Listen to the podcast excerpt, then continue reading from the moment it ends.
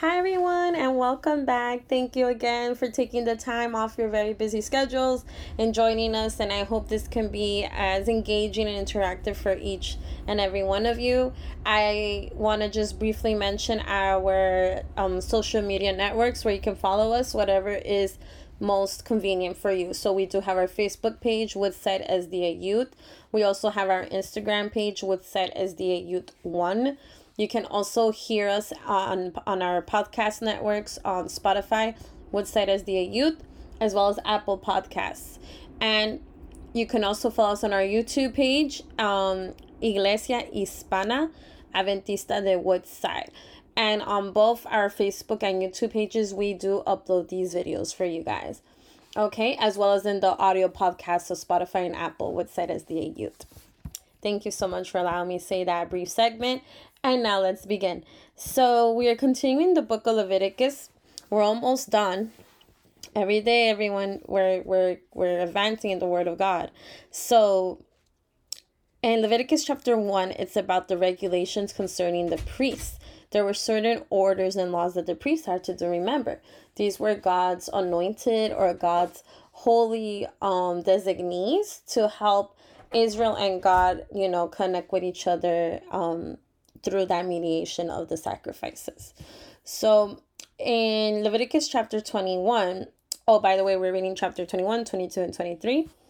Just a preview of that. So in chapter 21 talks about how the priests cannot defile themselves. And something that was very interesting for me was there was some um customs when people used to mourn back then um some were or with the pagan origin. So i found that a bit interesting how god was like this is why i'm not going to let you do this because of this and this reason. So i love how god is able to explain that. Um so the, the very first one which is verse 1 up to 4 it says they couldn't defile themselves by touching other people's corpses or assisting um people uh, with the burial um only the close relatives and there was even a certain criteria of that so that was very interesting and the reason why is because it says these practices were mourning custom associated with paganism remember back um i know luis and i have said before god has selected people of israel as some separate nation as God's um, designated nation to bring God's love and the word of God and his grace to everyone. So they were like you could say his agents, his um his helpers. So that is why it, it these these laws were very disciplined. Um another one it mentioned again it reminded us of the commandment do not profane God's name, don't curse God's name, don't use it as you know as a byword or as a curse word um even the priests if they were choosing to get married they could only marry um virgin women. So it did say they couldn't marry someone who was divorced or widowed or um someone a woman who was had engaged in prostitution. So because it said that that would affect the children and their generation. So that was interesting. The children of that uh, priest of that couple by the way. Um also, another interesting point I saw was that the priest could not have any physical defects. So, no um, deformed limb, they could not be blind, they could not have a hunchback, they couldn't be dwarf, have any defects on the eye or eczema. And it says, he may eat so the the people with disabilities in Aaron's generation remember only Aaron Moses older brother his generation could be the holy priest they could eat the food of their God, both of the most holy and of the holy things, because the Levites get to remember the remnants or the leftover of those sacrificial holy food. Great. But he shall not go within the veil or approach the altar of incense, because he has a defect, so that he will not profane my sanctuary, because I am the Lord who sanctifies them. So imagine God is already designing us as imperfect human beings and and this um generation of families to do this and they're already imperfect. So imagine um I think he the way I saw it was God being considerate of that of that descendants disabilities because if someone has a cognitive physical or mental disability it's going to be very hard to carry out those priestly duties so i also saw that as mercy from god i i because when i first read it uh, I was like, wait, why? Because I'm always a thinker. I'm like, wait, why is this? What's the purpose? And I feel like God enlightening me that, like, just think about it. Someone with a physical, cognitive, intellectual, a mental um disability, it's going to be very difficult for them to even engage these priestly duties. And they're really difficult as it is. So it'll be just an extra barrier. And I think God is like, I need to even or eased out your burden. So that was, I found that as a merciful act. Um, Leviticus chapter 22 is the various rules for the priests. So the priests are not living how we say la vida loca. They're, they have to live a very holy, sanctified life. Um, so it says, I just want to quickly read this verse that I saw. Mm, give me just one moment. I'm so sorry. So these were there was these holy gifts in the in those um sacrifices. So the holy gifts were the holy things or the offerings that the children of Israel would dedicate to God. Um he did say no man of the descendants of Aaron who's a leper or who has a discharge may eat the holy things. And think about it, leprosy was a very highly contagious disease. Like first of all, you're eating the food, you're probably near people, you're gonna you know, a lot of people are gonna get sick. So that and also the food will get I'm sure would have been affected. So I remember this was a holy offering. Um and what I, I love that there was also another merciful um act of God. It says it um verse 14 everyone i'm sorry just um to say leviticus chapter 22 verse 14 it says but if a person unknowingly eats a holy gift so an offering that was offered to god then he shall add one fifth of the value to it and give the holy gift to the priest. The priest shall not profane the holy things the Israelites offer to the Lord, and so cause them by neglect of any essential observance to bear the punishment of guilt when they eat their holy things, for I am the Lord who sanctifies them. So God is telling them what they can, what they cannot eat.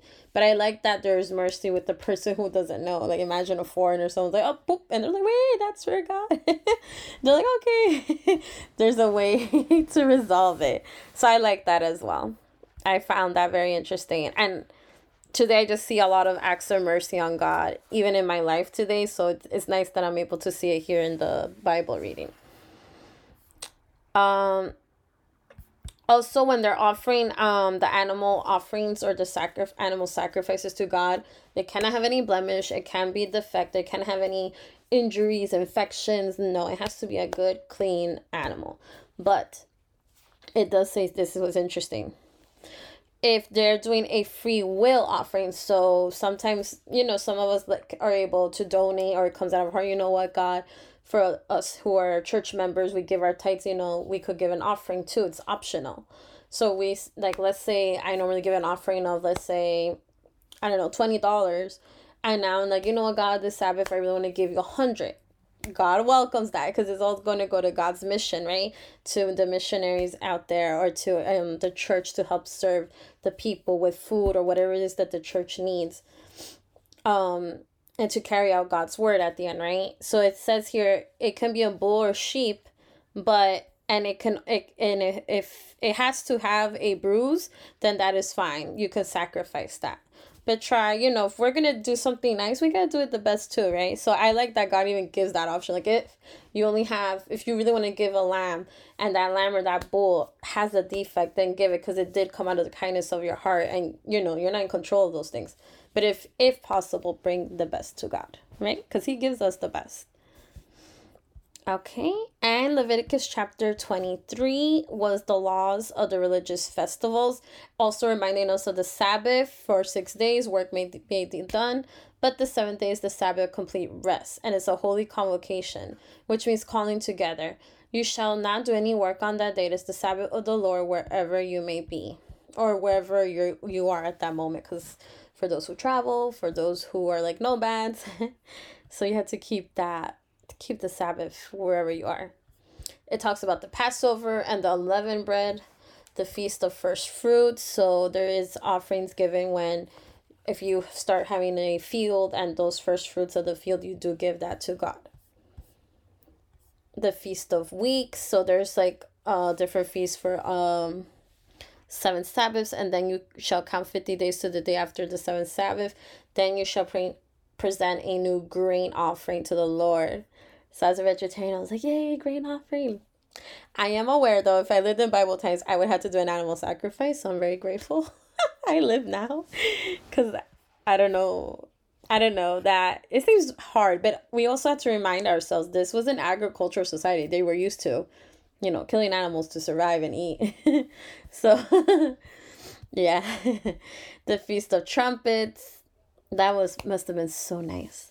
It says, um, verse twenty four: Say to the children of Israel on the first day of the seventh month, you shall observe a day of solemn sabbatical rest, mental, physical, emotional rest. That's why Sabbath is my favorite day, y'all honest. Thank you, God, for the Sabbath. A memorial day announced by the blowing of trumpets, a holy convocation. You shall not do any laborious work on that day, but you shall present an offering by fire to the Lord.